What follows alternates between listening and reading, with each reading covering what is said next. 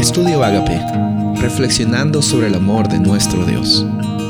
El título de hoy es Por la fe en Jesús. Hebreos 12:2. Puestos los ojos en Jesús, el autor y consumador de la fe, el cual por el gozo puesto delante de él sufrió la cruz, menospreciando lo propio, y se sentó a la diestra del trono de Dios. En Hebreos 11 y 12 encontramos unos capítulos muy increíbles. Creo que son los capítulos más mencionados en este libro de Hebreos, en esta carta de Hebreos. Nos, nos, menciona sobre la realidad de nuestra vida como cristianos, como seres humanos. Se nos menciona también la, la realidad de cómo es que nuestra experiencia llega a ser una experiencia de abundancia y de fe.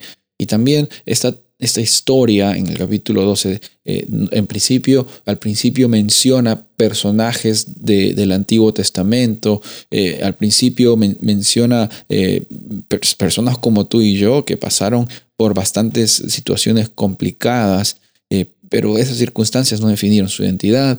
Y en el capítulo 12 de Hebreos se pasa la antorcha hacia nosotros, que estamos hoy día vivos, caminando con con una oportunidad de ser luz en la oscuridad. Se nos da la antorcha para que continuemos en esta carrera de la vida, en esta, en esta carrera que dice aquí en el versículo 1 que se tiene que correr con paciencia, algo que mucho nos falta. Hemos hablado en estos días que la paciencia es una, una virtud que viene cuando el Espíritu Santo está en nuestro corazón y no estamos buscando en, simplemente solucionar adversidades o incertidumbres, sino descansar en la realidad de que Jesús es el principio y el fin de nuestras vidas y por fe en Él, así como los personajes del Antiguo Testamento, como son mencionados en Hebreos 11, por fe en Él, nuestra experiencia también es una experiencia de fe y somos justos por medio de esta fe en Jesús. Somos transformados, se nos es dada una nueva,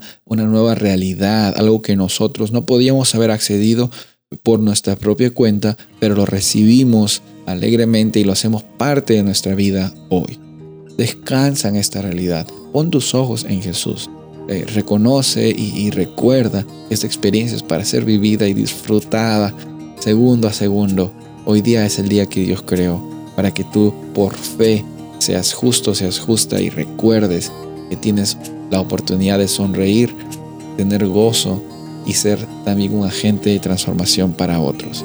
Soy el pastor Rubén Casabona y deseo que tengas un día bendecido.